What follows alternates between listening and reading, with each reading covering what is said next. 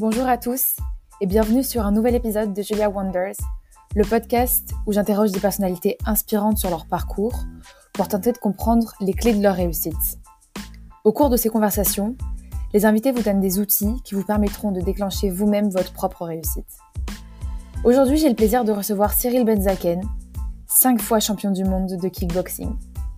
C'est un immense plaisir de pouvoir échanger avec quelqu'un d'aussi passionné et travailleur que Cyril, et vous allez voir, il y a une persévérance et une éthique du travail absolument incroyables qui l'ont mené au succès qu'il connaît aujourd'hui. Je vous en dis pas plus et vous laisse rejoindre ma conversation avec Cyril Benzaken.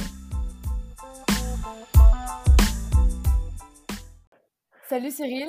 Salut Julia. Merci beaucoup, euh, merci beaucoup euh, d'avoir pris ce temps euh, Avec plaisir. pour répondre à mes petites questions et passer dans le podcast. Donc, pour commencer, est-ce que tu pourrais présenter ton parcours de la façon dont tu le souhaites? Oui, bien sûr. Alors, écoute, donc j'ai 31 ans. Je suis sportif professionnel en kickboxing, champion du monde en titre et cinq fois champion du monde. et parallèlement, en fait, je suis chef d'entreprise, donc d'une entreprise qui s'occupe de la gestion et le développement de mon image et également de la mise en place et de la production de, combats euh, de kickboxing, donc d'événements qui peuvent aller de d'événements de 500 à 1000 personnes à 4-5 000 personnes. Et, euh, et voilà un peu le, le, le comment je me, je me définirais en succinctement. Ok est-ce que tu peux raconter un petit peu pourquoi est-ce que tu as voulu commencer la boxe et peut-être plus particulièrement un sport de combat précisément? Alors ouais, en fait, donc j'ai j'étais ado, j'avais j'avais 13 ans et si tu veux à l'époque ben j'avais envie de, de faire un sport de combat parce que j'avais envie de, de gagner en confiance, de de me construire un peu un, un physique de, de sportif. Euh, sachant qu'en fait de base j'étais pas très sportif et plus jeune euh, donc euh, plus aux alentours de, de on va dire de 7 ans à 12 ans j'étais plutôt en, en, surpoids. Et, et donc ben en fait il y a une salle de boxe dont j'ai entendu parler qui était près de chez moi.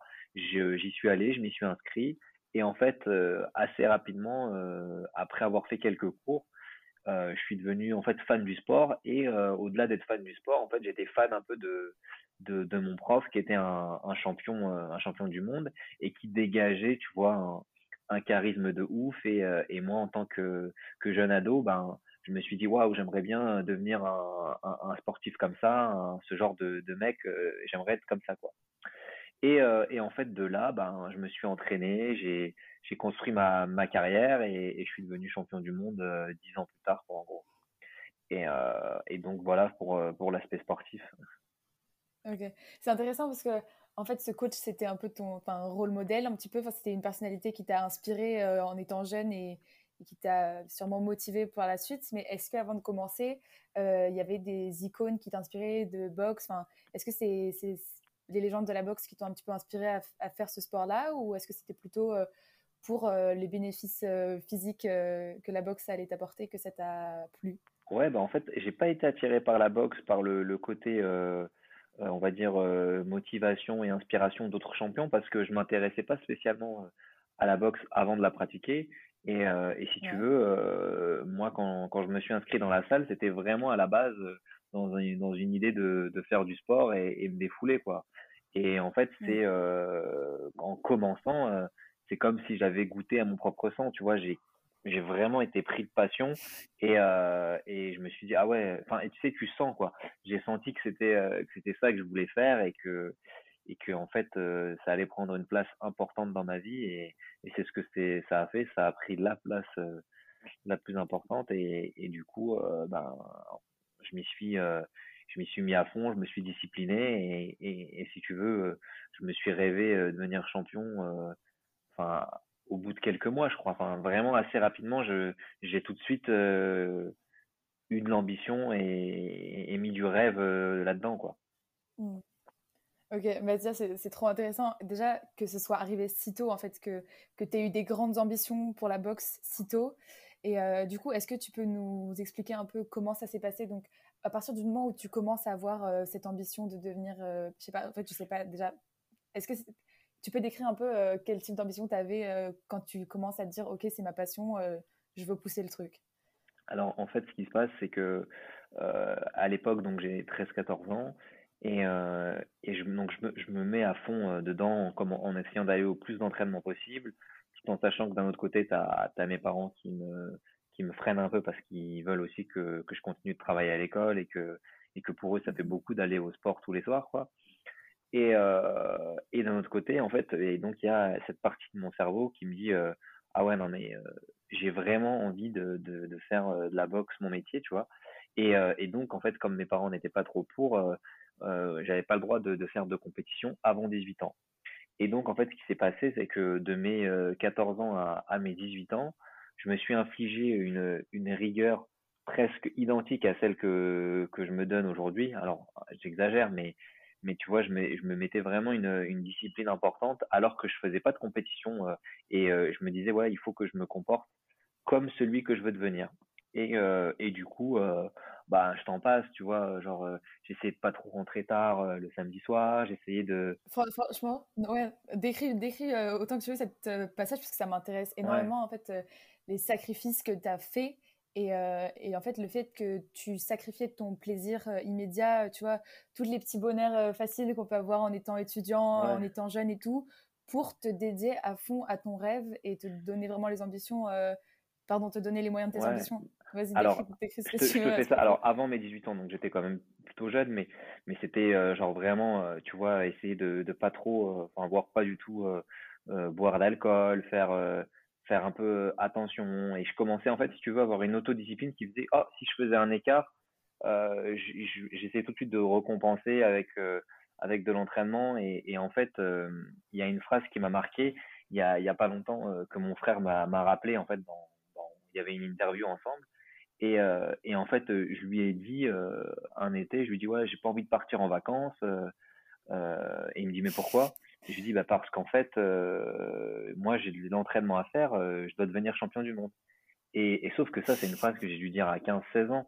Et, et j'étais pas du tout, j'avais même pas fait de combat, j'étais complètement très loin, tu vois, dans le timeline de, de, de, l'objectif.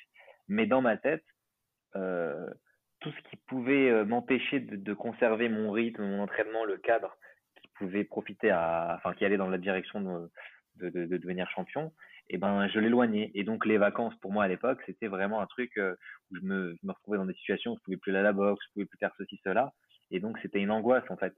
Et, euh, et donc ça, c'est un, exemple parmi tant d'autres, mais où après, bon après j'avais déjà fait des combats, mais euh, quand j'étais étudiant, donc de mes 18 à enfin 20 à 20, 25 ans, quoi, en gros 24 ans, euh, j'ai, euh, tu vois, je faisais pas trop, euh, je sortais très très peu les soirées étudiantes. Si je sortais, je buvais pas.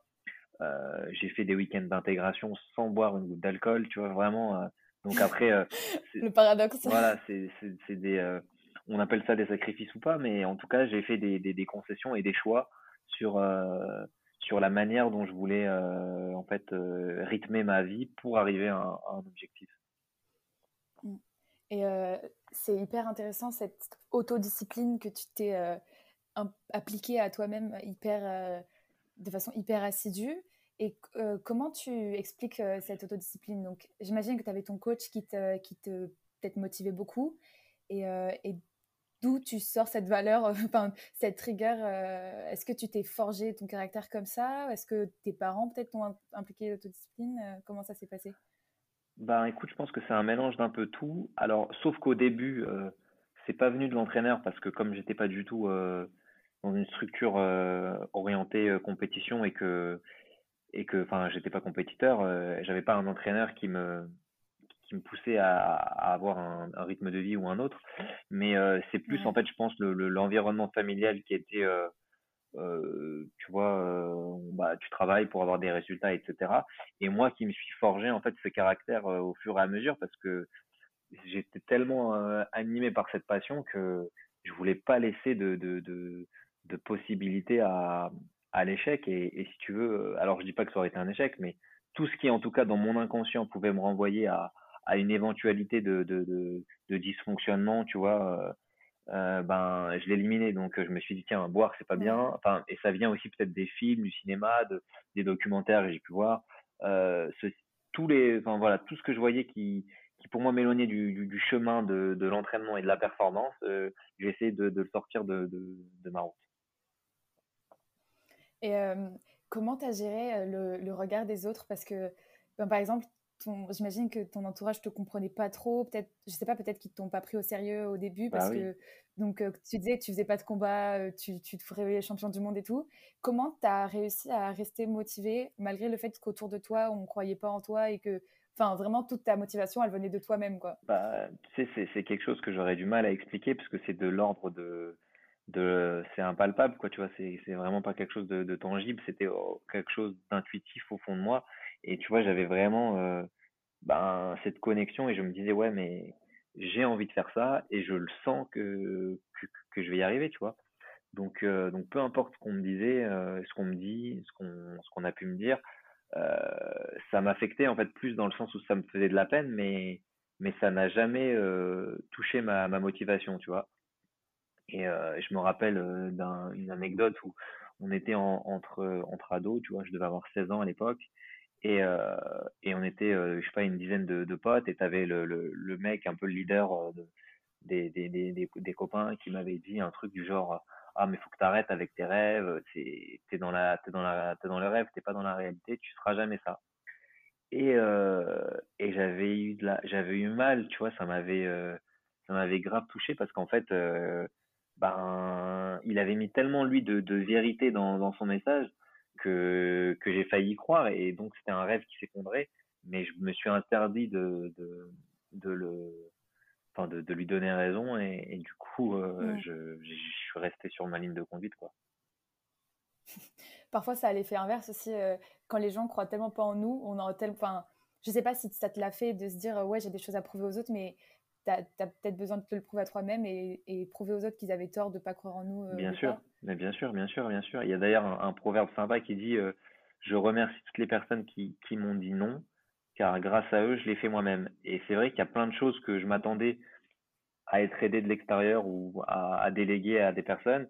Et finalement, grâce au fait qu'il ne l'ait pas fait, ben, j'ai pu le faire moi comme je le voulais, etc. Donc, euh, donc voilà, il y a toujours un, un bon côté dans des choses. Euh, j'aimerais aussi que, quand, quand on s'est rencontrés euh, au TEDx, tu me parlais euh, du, du, fait que tu utilisais beaucoup la visualisation et que c'est un truc qui t'avait beaucoup aidé à, donc, à te projeter dans, dans, ton rêve, en fait, que ce soit vraiment quelque chose que tu arrivais à, à, imaginer et que ce soit pas un rêve lointain. Est-ce que tu peux nous raconter un peu comment tu mets ça en place et peut-être comment tu conseilles aux, gens de l'appliquer dans leur quotidien pour que leur rêve, leur rêve soit un petit peu plus accessible enfin, qui soit, ouais, bien sûr. Alors, ouais, ouais, non, mais je comprends. À, la portée.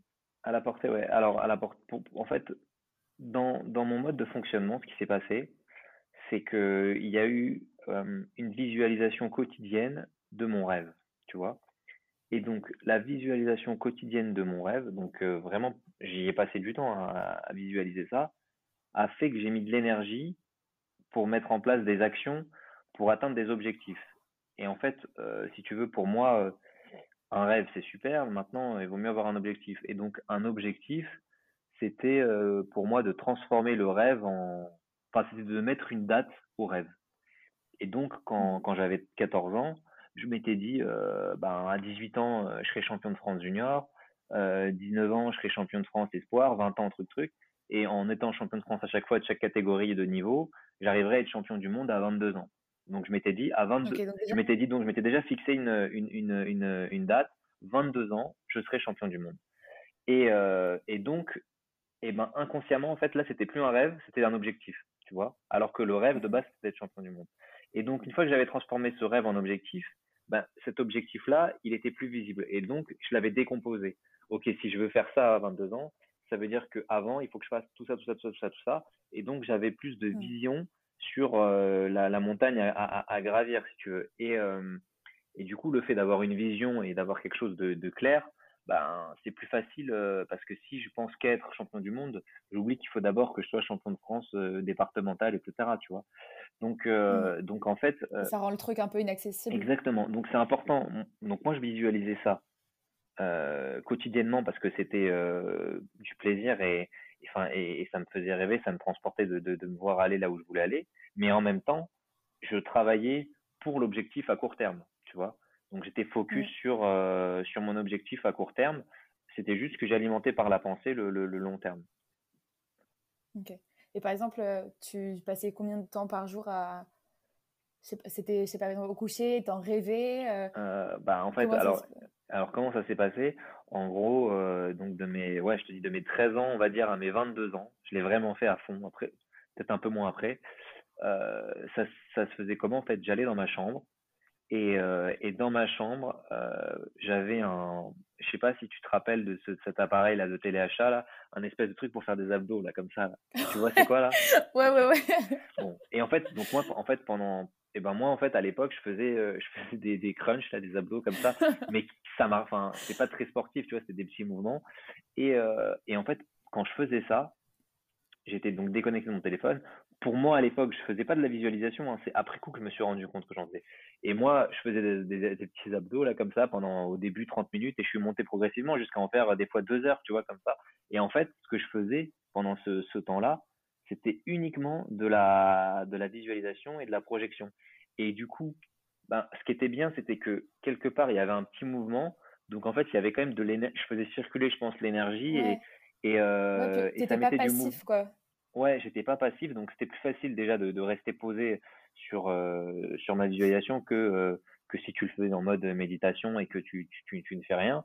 Et donc, j'ai en fait, et quelque part en plus dans ma, dans ma tête à l'époque, parce que vraiment à l'époque, je faisais pas de la visualisation. Hein. Pour moi, à l'époque, je faisais des abdos et, euh, je me disais, ouais, je vais avoir des, des super abdos, etc. Mais je pensais pas du tout à ça. C'est juste après coup, je me suis rendu compte qu'en fait, euh, parce que ça me faisait grave du bien de faire ça. Je me rappelle, dès que j'avais une embrouille, un truc qui me, ah, qui m'avait énervé, j'allais dans ma chambre faire ça. Et en fait, euh, c'est vraiment euh, en psychanalyse, quoi, limite quand j'ai fait mon introspection un peu plus tard, et quand j'ai découvert le développement personnel et tout, que je me suis dit waouh, mais en fait, euh, ce que j'ai fait, c'était des méthodes de développement personnel, c'était de la, de la visualisation, et ce qui me faisait me sentir bien, etc. C'était toutes tes pensées, c'était pas le, le, le, crunch, tu vois. Et, euh, et du coup, euh, et du coup, en fait, bah, c'est comme ça que que, que j'ai fait en fait. Donc euh, j'ai augmenté le temps à chaque fois parce que pour moi j'augmentais du temps de travail d'abdos, mais en vérité euh, j'augmentais du temps euh, de, de, rêve et, du temps de, de visualisation. Et, et souvent quand on me demande c'est quoi les meilleurs moments de ta carrière, ben je réponds ben c'était ces moments-là dans ma chambre parce que c'était franchement c'est tellement je les ai rêvés plein de moments etc et que je les ai rêvés fort que le jour où ils arrivent alors t'es content bien sûr hein, tu vois mais euh, c'est presque normal parce que tu l'as tu l'as quelque part déjà anticipé, déjà un peu vécu et tout. Et c'est pour ça que je kiffais ces moments-là parce qu'en fait je les vivais, tu vois. C'est incroyable ce que tu me dis parce qu'il y a, y a pas longtemps j'écoutais un podcast sur euh, Chris Marquez, donc qui est euh, je crois triple champion du monde de salsa. Et euh, il racontait qu'il avait très peu de temps d'entraînement à cause de raisons personnelles et il pouvait s'entraîner que deux heures par jour. Et que à la place d'entraînement physique, il a développé à fond, à fond la visualisation. Et qu'il il avait tellement visualisé sa victoire que déjà, bah, elle s'est comme, comme un peu genre une loi de, pardon, loi de l'attraction. Ça c'est, enfin, il a attiré la victoire. Enfin, je sais pas comment. Je vais pas passer pour une folle en disant ça, mais un truc euh, du genre. Non, mais bien sûr, non, mais j'y crois. Attends, mais là, tu me parles. Il racontait. Vas-y, vas-y, vas-y, finis, excuse-moi. Non, c'est Chris Marquez, celui qui fait l'émission, là, Dals, là. Ouais, ouais, ouais, celui qui fait danser avec les stars. Et il racontait que bah, le, la même chose que toi, quand, on, quand il a été euh, nommé champion du monde, bah, en fait, c'était limite naturel pour lui parce qu'il l'avait tellement visualisé que ça devait se passer comme ça. Ouais, ouais. Et, euh, et, du coup, je trouve ça fou que. Enfin, là, tu te rends compte des pouvoirs des, des croyances, quoi. C'est si tu es convaincu toi-même que ça doit arriver, euh, tu. Bah, en fait, ça finit pas tellement par arriver, bah oui. Bah, en fait, tu tu obligé de t'en donner les moyens. Es presque obligé de t'en donner les moyens parce que, parce que si tu le fais pas, ton destin ne va pas se réaliser ou truc comme ça. Ouais, mais, euh, c'est pour... mais par contre, c'est pour ça qu'il faut pas non plus tomber dans le ouais, je comprends pas, je rêve de ça depuis longtemps, mais rien ne se passe. Euh, il y a quand même, tu vois, c'est ce que je te dis. Je pense que, alors, je connais pas, pas bien l'histoire de Chris Marquez, mais en tout cas, tu vois, moi, dans mon cas, vraiment, je pense que c'est ça qui a fait la différence avec, euh, un simple rêveur, c'est vraiment de se dire, OK, mon rêve, c'est ça. bon, au final, tu vois, je l'ai pas fait à 22 ans, j'ai été à 24 ans, enfin. Mais je me suis vraiment mis un, c'est transformer le rêve en objectif. Parce que si tu restes dans le rêve, euh, bah tu peux ne jamais l'atteindre parce que tu vois c'est flou, tu vois tu reportes au, au lendemain, etc. Mais si tu te dis euh, le 15 janvier 2022, euh, je veux qu'il se passe ça et que ben peut-être ça se passera pas le 15 janvier, ça se passera peut-être avant ou après, mais au moins déjà dans ton t'as une deadline et donc t'as c'est pas c'est une bonne pression, tu vois, t'as as quelque chose à tenir. Mm. Alors que quand quand c'est trop flou, euh, c'est plus difficile. Donc je pense que vraiment au-delà d'alimenter le, le, le, le rêve avec cette visualisation, il est important de, de, de, ben, de le mettre dans le temps, tu vois. Et, et je pense que c'est vraiment convertir le rêve en objectif qui te permet de l'atteindre. Mmh. Ouais, c'est une super bonne, euh, un super bon conseil, je trouve. Euh, de, de voilà, un objectif, c'est forcément concret, ça implique forcément des actions, alors qu'un rêve, c'est euh, c'est utopien. Voilà, ça, ça, relève de l'utopie et de l'idéal, et, et, par définition, c'est presque pas atteignable. Donc, c'est pas ce qu'on cherche. Bien sûr. Ouais, et, euh, du coup, à, t'entendre comme ça, on dirait que c'était euh, linéaire, mais pas du tout. Euh, je me rappelle quand, donc, quand tu as raconté ton, ton, premier échec au TEDx, est-ce que donc, tu peux raconter donc, ce qui s'est passé à, ton premier combat, enfin raconter un peu le contexte de ton premier combat, et ensuite comment tu as fait pour garder la motivation et te, te remettre sur pied après cette défaite et persévérer dans ton objectif sans considérer que bah, ça y est, c'est pas mon destin, en fait, finalement, je suis pas fait pour ça? Alors, euh, en fait, euh, bah donc, donc ce qui s'est passé, c'est que donc à 18 ans, euh, je fais mon premier premier combat. Donc à l'époque, c'est catégorie junior. Et, et comment ça se passe ne voulaient pas que tu en fasses avant. Ouais, exactement. Et comment ça se passe en fait Donc à l'époque, quand tu es débutant, c'est un système de championnat. Donc tu es en, en, course pour le championnat de France, mais pour, être, pour aller au championnat de France, il faut gagner le championnat Île-de-France, etc., etc. Et donc, tu es en élimination directe. Et donc j'arrive euh, donc euh, à la rentrée d'octobre, quoi, tu vois. Donc je viens de faire mes 18 ans pour euh, ma première saison en junior et j'ai mon premier combat et le tout premier combat donc de, de, qualification de trucs, tu vois, je le perds. Du coup, ça sous-entend que l'année elle est, foutue.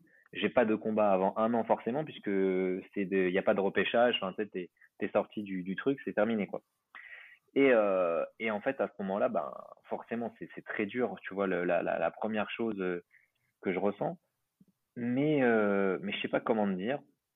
Il y a toujours quelque chose en moi qui me dit, euh, ouais, je vais y arriver. Enfin, en fait, je refuse d'abandonner et je refuse de me dire, non, non, j'y arriverai pas, non, c'est pas fait pour moi, etc. Parce que, parce qu'en fait, je suis à l'écoute de ben, de cette petite voix intérieure et, et en fait euh, et en fait c'est ça qui qui je pense m'a m'a sauvé et m'a et m'a aidé c'est de d'être davantage à, à l'écoute de de, de, de moi-même de mon de mon intuition que d'être à l'écoute de de l'entourage des amis de, de, de tout ça quoi tu vois et euh, mmh. et donc c'est cette intelligence émotionnelle j'ai envie de te dire en gros de de dire bon la partie euh, conseil euh, pragmatique je l'ai mis de côté et j'ai vraiment écouté le, le, le moi intérieur quoi. Et donc euh, bah je suis reparti euh, genre euh, et là dans ma tête c'était si je perds j'arrête la boxe quoi. Donc j'avais une motivation de malade mental et, et en fait l'année d'après ben j'ai tout remporté tu vois Haute-Seine Île-de-France France et, et donc j'étais champion de France junior. Et là et en fait c'est assez drôle parce que c'est une des victoires les plus les plus fortes de ma carrière. Parce que même si c'est pas un titre de champion du monde, c'était premier titre de champion de France, c'était ah ça y est, je l'ai fait. Tu vois, j'ai fait un, premier euh, parce que bon, les victoires d'avant étaient belles, mais là c'était le un premier vrai step, tu vois, dans dans, dans ma carrière, tu vois. Mmh. Et du coup, euh, waouh, ça y est, j'ai et donc euh, bah, super content. Et et après, ben la, suite de ma carrière, elle a elle a pris à peu près le même le même penchant. Hein. J'ai perdu des finales de championnat du monde que j'ai remporté l'année d'après, des, des, des, championnats de France, des combats pro et je suis revenu et, et, hein, et de, voilà, ça a été plus euh, quelque chose de en dents de scie que quelque chose de, de linéaire ma, ma carrière. Et, euh, et je me suis plus construit au travers de, de, de, de revers et d'échecs que de, de victoires, tu vois. Mmh. Donc, euh, voilà. Et euh, pendant cette période où tu avais perdu le premier combat, est-ce que tu pensais au regard des autres ou est-ce qu'à un moment tu as essayé de convaincre ton entourage que tu étais fait pour ça ou est-ce que tu avais laissé tomber l'idée de, de les rassurer et tu pensais vraiment qu'à ton objectif à toi? Alors en fait, moi de par mon tempérament, je suis pas quelqu'un qui, qui argumente. Je, je laisse les, les, les, les, gens parler et je les ai laissés. Euh, et en fait, j'ai la chance de pas être trop patin par ce qu'ils me disent Et donc, en fait, mes amis, mes trucs qui me disaient, oh là là, il est perdu et dans son truc, plutôt de me battre à, me dire, mais non, je, te, je, me suis, je mettais l'énergie dans l'entraînement et dans tout ce que je voulais mettre pour que ça se réalise. Mais j'avais pas de temps à perdre dans l'argumentation. Donc, euh, non, en fait, j'ai pas perdu d'énergie. Enfin, c'est même pas la perdre, mais j'ai pas mis d'énergie dans, dans, dans cette phase-là, quoi. Tu vois.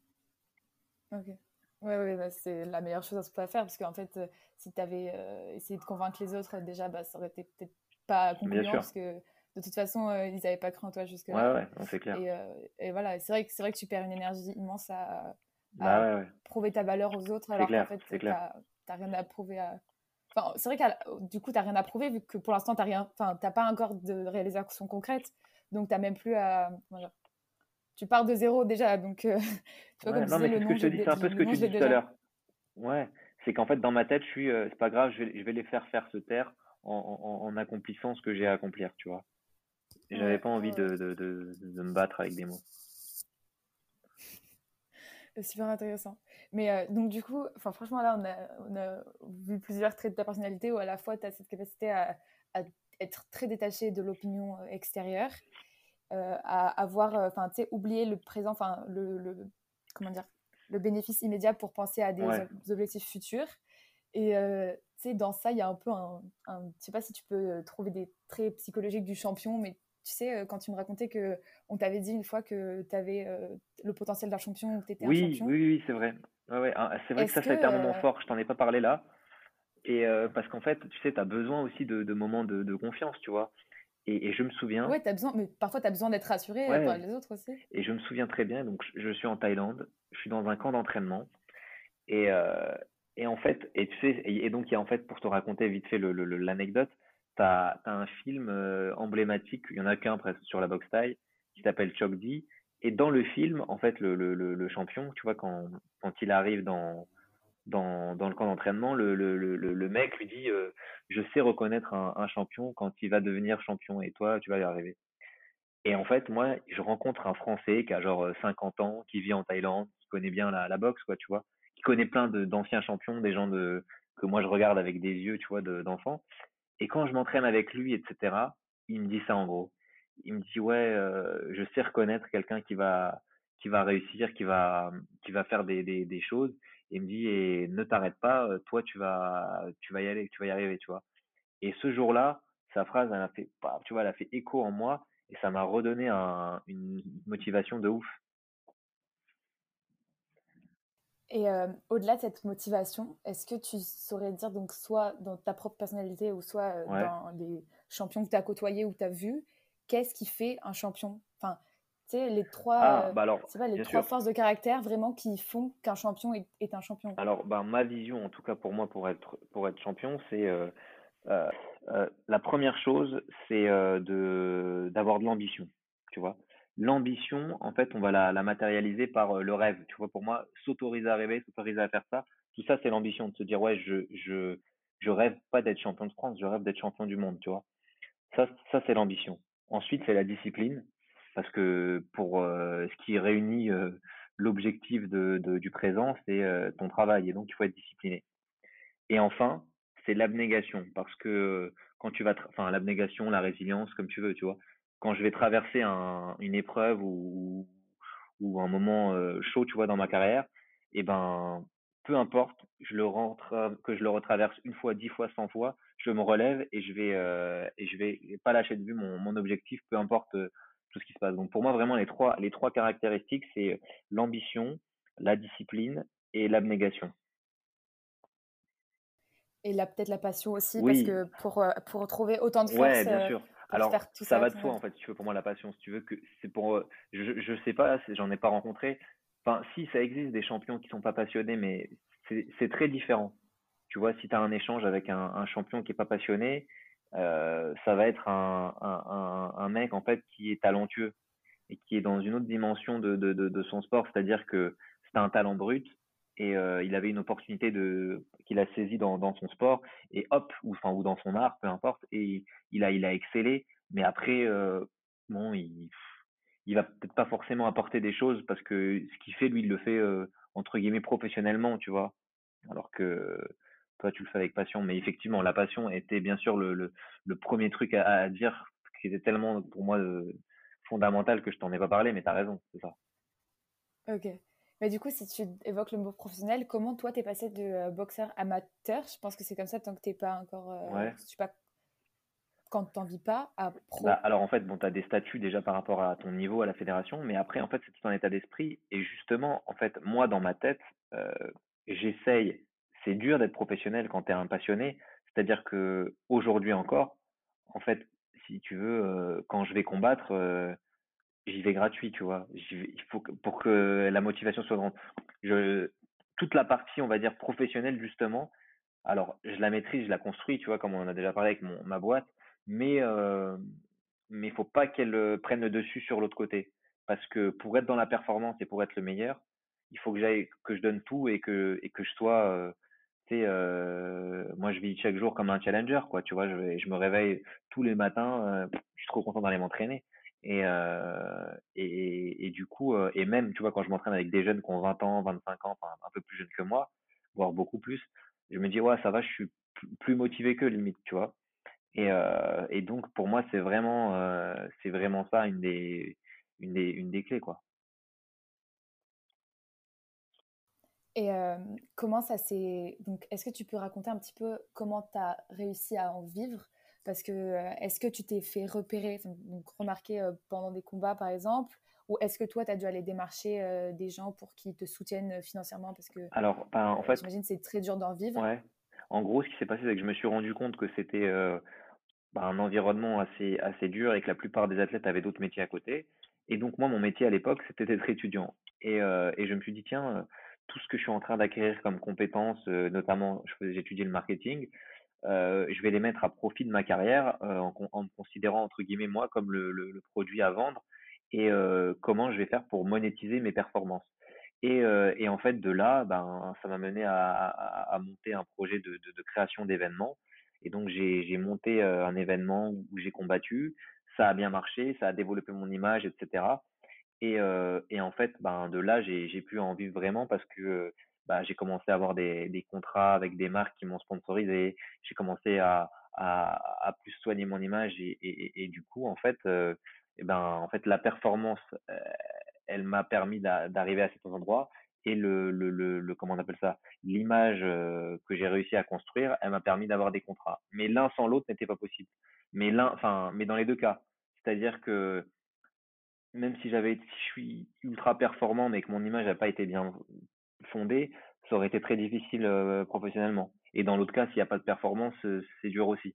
Donc euh, c'est vraiment un équilibre entre les deux et, et que j'ai pu construire grâce aux études, ça pour le coup. Mais du coup, c'est vraiment toi qui, quand même, est allé vers les gens en créant ces événements-là. Et bah, j'imagine que tu as dû démarcher des gens pour euh, avoir la visibilité. Ah non, mais t'imagines pas. Mais quand Alors, le premier événement que je fais, donc en fait, c'était un, mon championnat, un combat, enfin, c'était un championnat du monde qui était organisé donc dans Paris-Dauphine, dans ma fac, pour mon projet de fin d'études. C'est donc dans ma fac, euh, on avait pris le Grand Antilles, on avait allé faire installer un ring, et on avait donc une soirée qui nous coûtait à peu près 60 000 euros pour créer l'événement. Et moi, je m'étais dit, bon, on est à Dauphine, ça va être facile. Euh, j'avais pris la liste de toutes les entreprises qui étaient partenaires. Je les ai toutes appelées.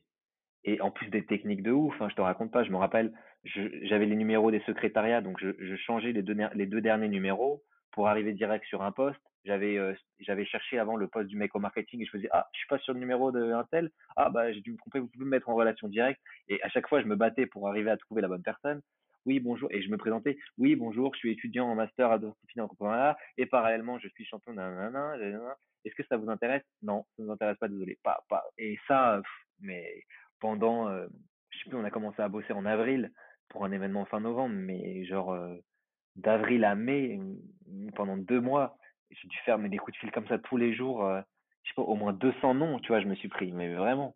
Et euh, mais je sais pas, tu continues, tu continues, et après t'as as chaud parce que en plus t'as pas que le combat, tu te dis ouais j'ai une, une, dette, tu vois.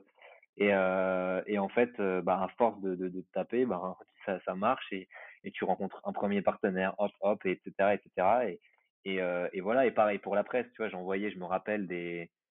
Et tu vois, la vie, elle est ouf parce que j'avais envoyé à l'époque un, à comment il s'appelle cette émission, à l'émission de euh, de TF1 là, merde. Euh, Il y a une émission sur TF1, ils font des reportages. 7 à 8. Je leur avais envoyé, j'avais envoyé mon histoire, je sais plus comment. Et il me rappelle, genre trois jours après, truc de ouf, là, là, il commence à s'embarquer pour me suivre, un tel truc. Au final, il y a eu des attentats, donc ils n'ont pas voulu faire de sujet euh, combat. Et quelques années plus tard, tu vois, il y a quelques l'année dernière, euh, TF1 me recontacte et ils me font un super euh, un super reportage de, de 10 minutes en fin de journal, etc. Et, euh, et donc, mais bon, à la base, je les avais, je attaqués comme ça, mais j'ai essayé de me vendre au maximum, quoi, de raconter mon histoire. Euh, et, euh, et, en fait, j'ai réussi à me tisser du tout coup un, un réseau euh, bah, aussi bien d'entreprises, de chefs d'entreprise que de, de, journalistes et tout. Et qu'aujourd'hui, je délègue à, à, à, mon équipe. Mais, euh, mais à la base, c'est vrai que j'étais tout seul à faire ça et c'était une tannée. Ouais. C'est incroyable parce que déjà, on voit que toute ta résilience que tu as développée dans le sport, tu l'as vachement mis en application dans, ton, dans la partie plus commerciale du fait de vivre de sa passion. Et aussi, comment. Enfin, et on voit que tu es une personne très humble. Et comment tu as réussi à te vendre Enfin, tu sais, sortir de cette timidité, humilité pour convaincre les gens en fait qu'ils ne perdent pas leur temps avec toi et que tu vas leur apporter quelque ben, chose? En fait, ça a été très difficile parce que en fait, ce qui est drôle, c'est que j'ai toujours réussi à me vendre quand c'était dans un événement, parce que j'avais une épée de Damoclès au-dessus de la tête avec euh, un, budget à, remplir.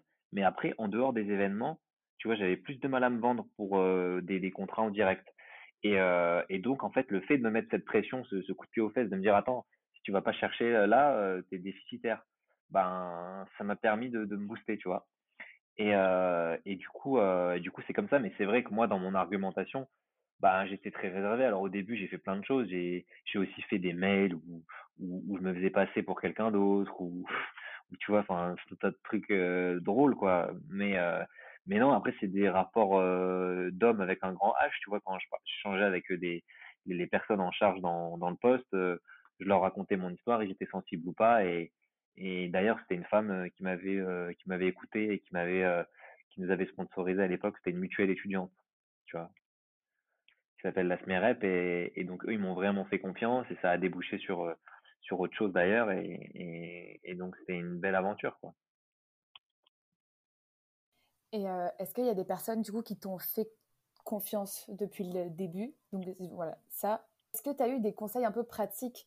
Euh, donc, est-ce que par exemple il y avait des profs qui te coachaient un peu sur la partie euh, démarchage, ou est-ce que tu vois il y a des gens qui t'ont pris sous leurs ailes ah, alors, euh, pas sur ce premier événement, euh? mais oui, sur les, en fait, sur le deuxième événement, ce qui s'est passé, que j'ai produit en 2017, qui était beaucoup plus gros, qui était un événement à 3000 personnes, je crois, un truc comme ça, donc encore un budget euh, au moins le double, je crois, à l'époque, ouais, du double, ouais, presque ouais, 120 000 euros. Euh, là, j'ai commencé, en fait, à, j'avais déjà élargi mon réseau. Et en fait, bah, tu sais, c'est des gens avec qui tu as sympa. Et c'est, comment ça s'est passé, tiens? J'avais offert une paire de gants pour une association euh, avec laquelle j'avais été champion du monde que j'avais dédicacé. Et les gants, ils, avaient été vendus, je sais plus, 1500 euros ou 2000 euros euh, en vente aux enchères, tu vois, pour, euh, au profit de l'assaut. Et, euh, et j'échange avec les médecins, on, sympathise, tu vois. Et, euh, et le mec me dit, si un jour vous avez besoin de moi, n'hésitez pas. Et là, ben, je me dis, ben, j'ai besoin de lui, même si je sais pas comment il va m'aider. j'ai besoin de rechercher des, sponsors, et tout, et tout, et en fait, euh, et ben de là, ben cette personne m'a présenté à d'autres personnes, on a fait, ça a fait écho et, et de fil en aiguille, et ben tu sais, tu, tu, tu, tu fais des rencontres avec des gens qui te prennent un peu sous l'oreille et, euh, et qui te conseillent et qui te et qui te, te recommandent et, et voilà comment un peu son, ça s'est construit quoi. Et donc, du coup, tout ça, tu l'as fait dans le cadre de Dauphine. Et c'est un peu intéressant qu'on revienne sur ça aussi, puisque déjà, tu étais. Euh... Alors, après, j'ai une question sur Dauphine, mais ma première question, c'est euh, est-ce que Dauphine, c'était vraiment un truc que tu avais envie de faire? Ou est-ce que tu l'as fait un peu par orgueil parce que tu avais été refusé la première fois et que c'était un peu une revanche sur la vie que tu voulais avoir? Alors, effectivement, en fait, euh, Dauphine, en fait, c'est pas ça, c'est que moi, de base, j'étais pas, pas trop studieux, mais si tu veux, l'ambition que j'ai eue dans le sport, elle, s'est, euh, elle, est venue dans ma vie euh, académique. Et quand j'étais au bac, enfin, ou même après, je me suis dit, ouais, mais je veux, je veux faire des grandes études, je veux pas faire, euh, je veux faire une grande école. Et du coup, en fait, comme Dauphine, j'en avais entendu parler que en, mode c'est une top fac, j'ai dit bah c'est là-bas que je veux aller. Et, et donc c'était pas vraiment une revanche, j'ai envie d'y retourner, c'était, enfin oui, mais c'était surtout que pour moi c'était genre le the best, donc j'ai voulu aller là-bas. Mais après, voilà, là-bas, j'ai appris, j'ai rencontré. alors pendant ma scolarité, pas trop, j'ai pas trop rencontré de gens parce que j'étais vraiment dans ma bulle et, et, en mode sport, entraînement, etc.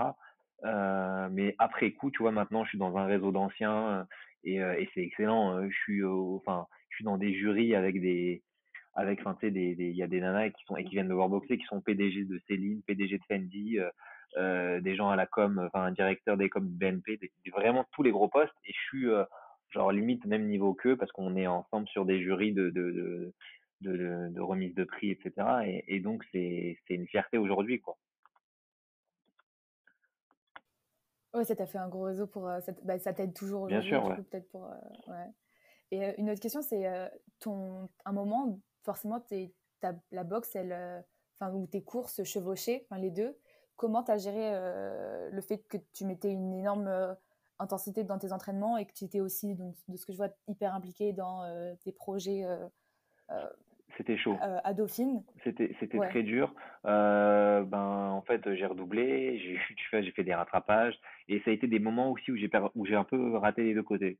C'est-à-dire que je perdais des combats et j'avais du mal à la fac parce que et ce qui s'est passé, c'est en 2014, 2013-2014, je me suis dit, ouais, là, j'arrête pas de rater partout. Je vais me focus que sur le sport.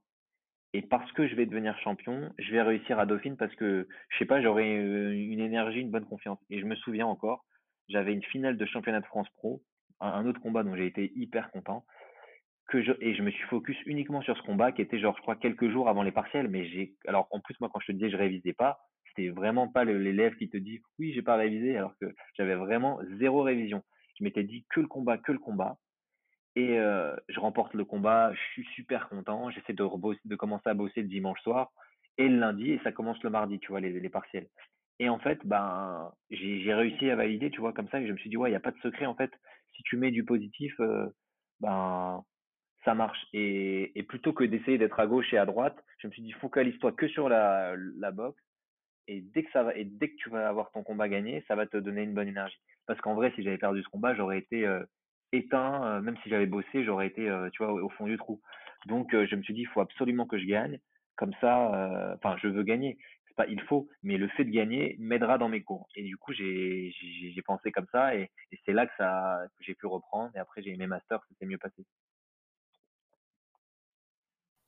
C'est encore hyper intéressant parce que tu vois, tu aurais pu trouver plein d'excuses euh, en te disant ouais c'est tu vois c'est normal euh, c'est dur de tout gérer et tout euh, et, et, en fait tu t'es je sais pas avec ton état d'esprit tu as, réussi à gérer les deux et ça, ça revient un peu à ce que tu me disais que tu es le seul le seul responsable et que tu n'as aucun aucune excuse à te trouver que et que voilà cette, cette attitude où tu rejettes enfin il faut absolument pas se trouver d'excuses et et se considérer comme seul responsable de ton succès comment, à quel moment de ta vie vraiment c'est devenu une valeur très forte et, euh, à quel moment tu as arrêté de trouver des excuses pour être, euh, te, considérer, te considérer pleinement libre et euh, responsable de tes réussites? C'est une bonne question. Enfin, je je sais pas trop, mais si tu veux, je, je me suis jamais trop trouvé d'excuses en fait assez vite, je me suis dit, ouais, enfin, comme je suis très dur avec moi-même, quand il se passait un truc qui se passait pas bien, c'était de ma faute, tu vois. Et, euh, et donc, euh, bah, ça me permettait de me remettre en, question. Après, il y a pas longtemps, tu vois, j'ai découvert une qualité. Il y a un mec à l'entraînement qui me dit, ouais, euh, c'est bien parce que tu écoutes. Il me dit, ce que je veux dire par écouter, c'est que peu importe mon interlocuteur, tu vois, peu importe son niveau dans, le domaine qui me parle, même si suis un domaine où je suis censé être plus expérimenté que lui, en fait, j'écoute ce qu'il me dit. Et quand je te dis écouter, ça veut dire que je réfléchis à ce qu'il me dit. C'est pas genre j'écoute et après je, mets la poubelle. Il m'a donné son avis, il m'a partagé quelque chose. Je réfléchis à ce qu'il m'a dit. Et après, euh, le fait d'avoir une réflexion sur euh, sur un point de vue extérieur, ça te fait forcément grandir. Et là, je me suis dit ah ouais, c'est bien. Je savais même pas que je faisais ça. Et, euh, du coup, ça, ça, ça fait progresser quoi. Ok, ouais, c'est vrai que c'est hyper important. Comme, bah aussi, c'est ça qui se fait progresser tout le temps, en fait. C'est que, que ce soit des coachs ou, ou tout ce qu'on t'a donné comme conseil, euh, tu as, été très à l'écoute euh, de tout ça pour être en constante amélioration. Ouais, euh, J'aimerais qu'on aborde aussi la question de ton rapport à la vie un peu parce que donc la, boxe c'est un sport dangereux. Est-ce que, enfin, comment tu as vécu ça, ce, risque à chaque fois de, de, monter sur le ring parce que bah, y a toujours ce, cette mise en danger. Comment tu as appris à l'accepter? Est-ce que tu y penses souvent? Est-ce que comment tu as géré aussi les peurs de, de ton entourage par rapport à ça? Alors, j'y pense non, pas souvent, parce que tu penses pas trop quand c'est toi. J'y pensais plus quand, quand je voyais des, des, proches boxer ou aller sur le ring, j'avais peur pour eux, tu vois. Mais quand c'était moi qui étais sur le ring, j'y pensais pas trop parce qu'en fait, tu es focalisé sur l'objectif, à savoir euh, gagner. Donc, tu penses pas trop aux, douleurs, à, tout ce genre de choses. Et moi, je sais que il peut m'arriver pratiquement n'importe quoi sur le ring. J'ai tellement d'adrénaline que je ressens pas trop les, les, les, chocs. Et ça, ça dépend de chacun. Tu vois, j'ai des amis qui Enfin, j'ai déjà vu même des combattants qui, qui font mal et qui et, en fait moi il y a c'est même pas que je peux me faire mal, mais il y a vraiment déconnexion avec le, la, la, case genre douleur, c'est-à-dire que là je me fais mal, il va y avoir deux secondes de, connexion, aïe ça va faire mal, ça fait mal, mais tout de suite c'est sorti du, du, truc parce que je suis focus sur le, le, combat, tu vois. Et après, une fois que c'est fini, euh, là j'ai mal. Mais, euh, mais en fait, euh, bah, c'est juste un, calibrage du cerveau et où tu mets l'attention, tu vois. Et, et c'est vrai que, que c'est ça qui m'a permis de, de, de, bah, on a le temps d'un combat est pas trop lent, donc trop long, donc tu peux en tout cas passer outre la douleur et, c'est ce qui fait que moi j'ai pas eu forcément trop trop peur de, me faire mal. Après, avant un combat, j'ai toujours un petit peu de, crainte et de peur de ne pas bien faire, de un tas de choses, tu vois, je vois mon adversaire, etc. Mais, la peur de me faire mal, non. Ben, justement, à quoi tu penses avant un combat? Est-ce que tu as des rituels, par exemple, des, je sais pas, que tu as mis en place bah, Alors, ouais, je, je, m'auto, euh, je fais de l'auto-suggestion, euh, tu vois, positive, où je vais me dire que je suis meilleur, etc. Tu vois, je, je me blinde, etc. Et, euh, et en fait, quand quand j'arrive et que tu sais, j'ai ce petit moment de doute où tu vois le, le mec en face de toi qui est, bah, qui lui aussi est déterminé, entraîné, etc. Je repense en fait à, bah, tu vois, à tout ce que je t'ai dit, mes sacrifices, les entraînements, tout ce que j'ai fait pour ne pas laisser de place au doute. Et je me dis, ah ouais, non, mais c'est impossible qu'il ait fait tout ça. Et, et si jamais il a fait tout ça, eh ben, il va falloir qu'il me, il va falloir qu'il l'aille très fort parce que moi je suis prêt à je suis prêt à mourir tu vois pour pour gagner ce combat. Donc donc si on verra si lui aussi et et en fait bah tu t'auto stimules comme ça et ça te donne de la force quoi. Voilà. Ok. Et est-ce que il y a eu des moments où donc même si la boxe tu t'es vite rendu compte que c'était ta passion euh, est-ce que cette passion, parfois, il y avait des moments où elle était moins intense que d'autres, ou est-ce que parfois tu perdais ce, sentiment de passion? Non, jamais, jamais, jamais, jamais, jamais. Intact. C'est impressionnant. Et est-ce que tu as même d'autres passions, ou est-ce que tu n'as jamais trouvé un truc, donc j'imagine que tu n'as jamais trouvé un truc qui t'a, enfin, aussi puissant que la boxe pour toi, mais est-ce que quand même tu as d'autres passions pour te... Enfin, qu'est-ce qui fait que tu sors un peu de ta bulle et que tu tu te nourris d'une autre façon ou tu te, tu te bah, les, la, famille, les amis, tout ça, tu vois tout ça. Mais après, euh, malheureusement, cette question arrive trop tôt dans ma vie pour que je puisse t'y répondre. Et, et j'y travaille justement, et c'est marrant parce que je parlais avec d'autres, euh, avec un sportif de haut niveau il y a pas longtemps, et il me disait ouais, mais tu sais, tu te rends pas compte parce que tu es dedans, mais tu es un peu névrosé parce que toute la carapace que tu vas te mettre, euh, de, de, de barrières émotionnelles, etc bah c'est pas évident de la retirer quand, quand je sors de la salle ou quand je sors de l'entraînement parce que je suis la même personne. Mais en vrai, si j'étais suffisamment mature, je saurais faire la distinction entre ouais là euh, je dis une bêtise, j'ai envie de pleurer ou quoi, euh, je peux pleurer parce que c'est pas le, le, ring, tu vois. Mais tellement en fait, bah, je me suis conditionné à être d'une certaine manière, ça déteint sur euh, sur ma vie perso et donc ben ça je suis en travail pour pour me construire sur, euh, sur ce, ce, côté et je suis conscient que ça prend tellement de place que euh, ça peut effacer un peu aussi euh, la partie personne quoi. Bah, est-ce que c'est hyper intéressant Est-ce que tu peux développer un peu plus comment la boxe a façonné l'homme que tu es devenu aujourd'hui, que ce soit dans ta en homme donc avec je sais pas, tes relations amoureuses, familiales, etc., et dans ta vie d'entrepreneur? Alors, euh, bah, tu sais, c'est marrant parce que j'avais vu une fois enfin, il y a, beaucoup de sports qui, font de, qui font de toi des, grands sportifs et la, la, la, la, boxe, elle a fait de moi un homme. Genre, tu vois, c'est pas genre elle a fait de moi un sportif, elle, m'a vraiment structuré et tout.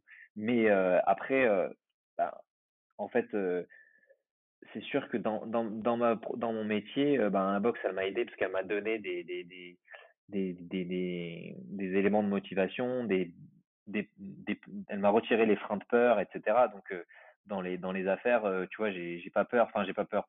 Je, je me, je me dis, ouais, euh, si je suis, j'ai été capable de faire ça, je suis capable de faire ça. Donc, donc je m'auto, pareil, je me, je me, motive comme ça. Après, après, c'est vrai que sur les, les, les rapports sociaux avec les amis, les copines, des trucs comme ça, ben là, je sais pas si la boxe elle m'aide, tu vois, peut-être pour rencontrer des gens, mais après, euh, après pour entretenir, non, après, euh, non, après je peux pas te dire que ça va m'aider. Après c'est mon expérience, mais je pense que par contre, l'expérience elle est riche et euh, et sans prétention, tu vois, tu me connais, mais je pense que vraiment la vie que que je que j'ai et que j'ai eue ces dernières années avec bah, avec la boxe, le- l'entreprise, le tout ça, ça fait que professionnellement, je dis pas en tant qu'individu et notamment par exemple euh, amoureusement ou quoi, ben je pense que j'ai une expérience assez importante qui me donne une maturité euh, qui fait qu'en fait autour de moi, ben j'ai plus facilement sympathisé avec des, des, des, gens qui ont 40, 50, 60 ans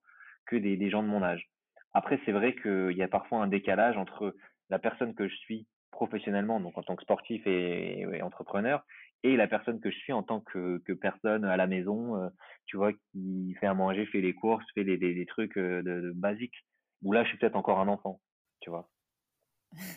Mais quand tu parlais de cette carapace, euh, que tu n'arrivais pas à enlever cette carapace, c'est quoi Enfin, par exemple, est-ce que tu t'interdis de pleurer ou parce que tu as l'impression que c'est un signe de faiblesse ou tu as, l'impression que tu dois être fort tout le Bah, temps? C'est un truc comme alors, ça? je sais pas, en fait, j'arrive pas à me rappeler la, la source parce que ça fait longtemps, tu vois, que je fais de la boxe. Mais oui, par exemple, euh, je sais que, que je me l'interdis, tu vois, et, et c'est même plus je me l'interdis, c'est-à-dire que j'ai un, je communique pas beaucoup mes, mes émotions, surtout quand elles sont euh, euh, dans, dans un registre triste, tu vois. À la limite, quand je suis content, ça va, mais dans l'autre sens, non. Et euh, je ressens même pas le besoin.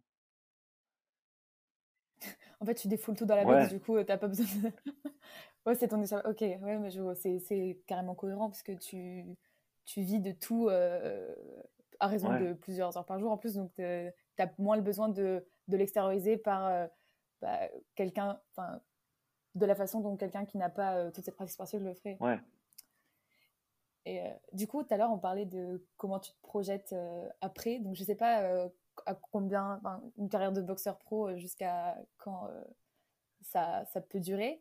Mais euh, est-ce que tu penses à l'après Enfin, donc peut-être que tu commences à peine à y penser. Bah, en Comment tu vois l'après? Alors ben écoute, je le vois dans la même énergie que, que là, tu vois, j'ai mis en place aussi bien la, la, la, la boîte avec ce que je fais pour, en événementiel, je me vois continuer dans, dans d'autres secteurs. Euh, et euh, je me vois, alors peut-être, tu vois, de plus en plus, ben, j'en parle de plus en plus. Donc en fait, grâce à la boxe, j'ai pu faire un peu de, photos, d'acting, etc. Je me dis, tiens, pour remplacer, et là j'essaye de, mettre un peu l'énergie là-dessus, pour remplacer la boxe le jour où j'en ferai plus, peut-être que je prendrai du plaisir à, être comédien et, à aller sur, sur ce côté artistique, tu vois, qui, qui continuerait d'alimenter euh, cette partie de moi, euh, on va dire, euh, d'artiste, entre guillemets, et j'aurais mis à, la- à côté mes, mes, mes graines de, de business, quoi, tu vois, dans, dans ce que j'ai commencé à mettre en place depuis des années. Voilà. Ouais, ouais, ça paraît cohérent. euh, parce qu'en plus, ça- je pense que pour te- ton image aussi, tu dois créer un peu un personnage. Bah ouais, Enfin, comment ça. c'est quoi un peu du coup le dans le milieu de la boxe, c'est quoi un peu le, le personnage que tu as créé ou je sais pas je sais pas si tu arrives à décrire Ah, si, si, si, je sais. Bah, en fait, en gros, dans l'univers de la boxe, euh, l'image qu'on m'a collée souvent, c'était euh, l'intello de la boxe à l'époque où j'étais genre l'étudiant, parce que j'étais un peu atypique. Et maintenant que je suis chef d'entreprise, j'ai une image très business, tu vois. Alors, à la fois très business et à la fois très, très genre image bien soignée et tout, tu vois, parce que je vais faire des collabs avec des marques de luxe qui n'ont rien à voir, des trucs comme ça. Et donc, je suis plutôt, plutôt genre, ouais, vu comme ça, quoi. Un peu, ouais, ouais, c'est ça. Voilà. Ok, je vois. Comment tu arrives à vivre quand même le moment présent, c'est-à-dire ta passion, donc toute l'énergie que tu mets dans tes entraînements, tout en ayant toujours euh, une pensée pour le long terme, tu vois? C'est que tu accordes autant de valeur au futur qu'au moment présent. Je sais pas si c'est clair ma question. Euh, ouais, alors en fait, si tu veux, par exemple, par rapport à l'entraînement, etc., euh, notamment pour l'entraînement, à chaque fois que je démarre un entraînement, mon, il se passe quelque chose qui fait que mon esprit, il n'est plus ailleurs. Il est à 100% là. Et donc, même si je prépare un événement que je suis en train de négocier, avant d'être à l'entraînement, j'étais en train de négocier un contrat 50 000, un truc euh, hyper important ou quoi. Au moment où j'arrive dans l'entraînement, il n'y a pas la, folie de ah, je suis trop content, j'ai tout ça. C'est je me recadre, tac, tac, tac. Je suis ici pour bosser, on doit travailler ça, ça, ça. On le fait comme ça. Et, euh, et en fait, ça me permet d'être efficace dans mon entraînement. Tu vois? Et ne pas laisser en fait mes émotions de, de la côté euh, me submerger. Alors euh, que ce soit sur un truc positif ou un truc négatif. Et, et ça c'est parce que je pense, parce qu'il y a de la passion et parce que j'aime ce que je fais. Donc bah, j'ai envie de bien le faire. Ok ok. j'ai donc ma dernière question, ce sera celle-ci. quels sont les trois meilleurs conseils qu'on t'ait donnés dans ta vie, ou alors quel est le meilleur conseil que tu aimerais donner à toi-même euh, plus jeune, par exemple? Bah, franchement, euh, le, meilleur conseil, c'est c'est de dire, bah, c'est de reprendre en fait les, les, les points clés qu'on a vus tout à l'heure. Donc, en fait, la passion, déjà, euh, moi, c'est pas une passion qui est venue de l'intérieur, elle est venue de l'extérieur. Donc, je pense qu'il faut être curieux dans la vie, parce que c'est la curiosité qui, qui, nous emmène à découvrir différentes choses et et en fait, tu as plein de gens qui disent ouais, mais j'ai pas de passion, il y a rien que j'aime faire. Mais si tu n'es pas curieux de découvrir le monde, ben tu n'es pas forcément dans un milieu où tes parents sont, sont chanteurs et du coup, ben, ah, tu te réveilles avec l'envie d'être un artiste parce que tu étais dans cet environnement-là. Mais au-delà de l'art, même il y a plein d'autres manières d'être passionné par, par des choses, tu vois. Et c'est pas une passion, c'est pas forcément comme, comme je la vis moi, ça peut être différemment. Mais je pense que vraiment, la première chose à faire dans la vie, c'est d'être curieux déjà, ça évite d'être con. Et donc, ça te permet de s'ouvrir sur le monde. Et, je pense que, je pense que vraiment, voilà, et je vais procéder dans le sens inverse, c'est au-delà d'être curieux, surtout dire aux gens, s'il te plaît, s'il te plaît, ne soyez pas feignants, ne soyez pas de, se dire oh non, je pas, ça vraiment c'est horrible. Et malheureusement, on a tendance à aller dans ce sens-là aujourd'hui avec les réseaux sociaux, etc. Parce que on croit qu'on a tout à portée de main dans le téléphone, mais t'apprends pas à faire du vélo sur ton téléphone ou t'apprends pas à faire. Euh, tu as besoin de vivre les choses. Les choses, elles sont faites pour être vécues, pas pour être vues euh, sur Instagram. Et donc, vraiment, c'est la curiosité. Une fois que j'ai la curiosité, après, ben, c'est euh, l'ambition. Et le reste, après, il vient tout seul, tu vois. Mais c'est vraiment s'autoriser à, rêver dans, la passion que tu as pu voir, ou même si c'est pas une passion, dans, quelque chose que, que tu trouves cool, ben, ne pas se dire, ouais, c'est cool, mais c'est pas pour moi, tu vois c'est cool, bah si c'est cool, c'est pour toi. Il n'y a pas de. Voilà. Ok. Bah, franchement, merci énormément pour, euh, pour avoir euh, livré autant de conseils et avoir échangé sur euh, tes expériences en toute transparence et en toute sincérité. Avec plaisir. J'espère que cet épisode inspirera beaucoup de gens.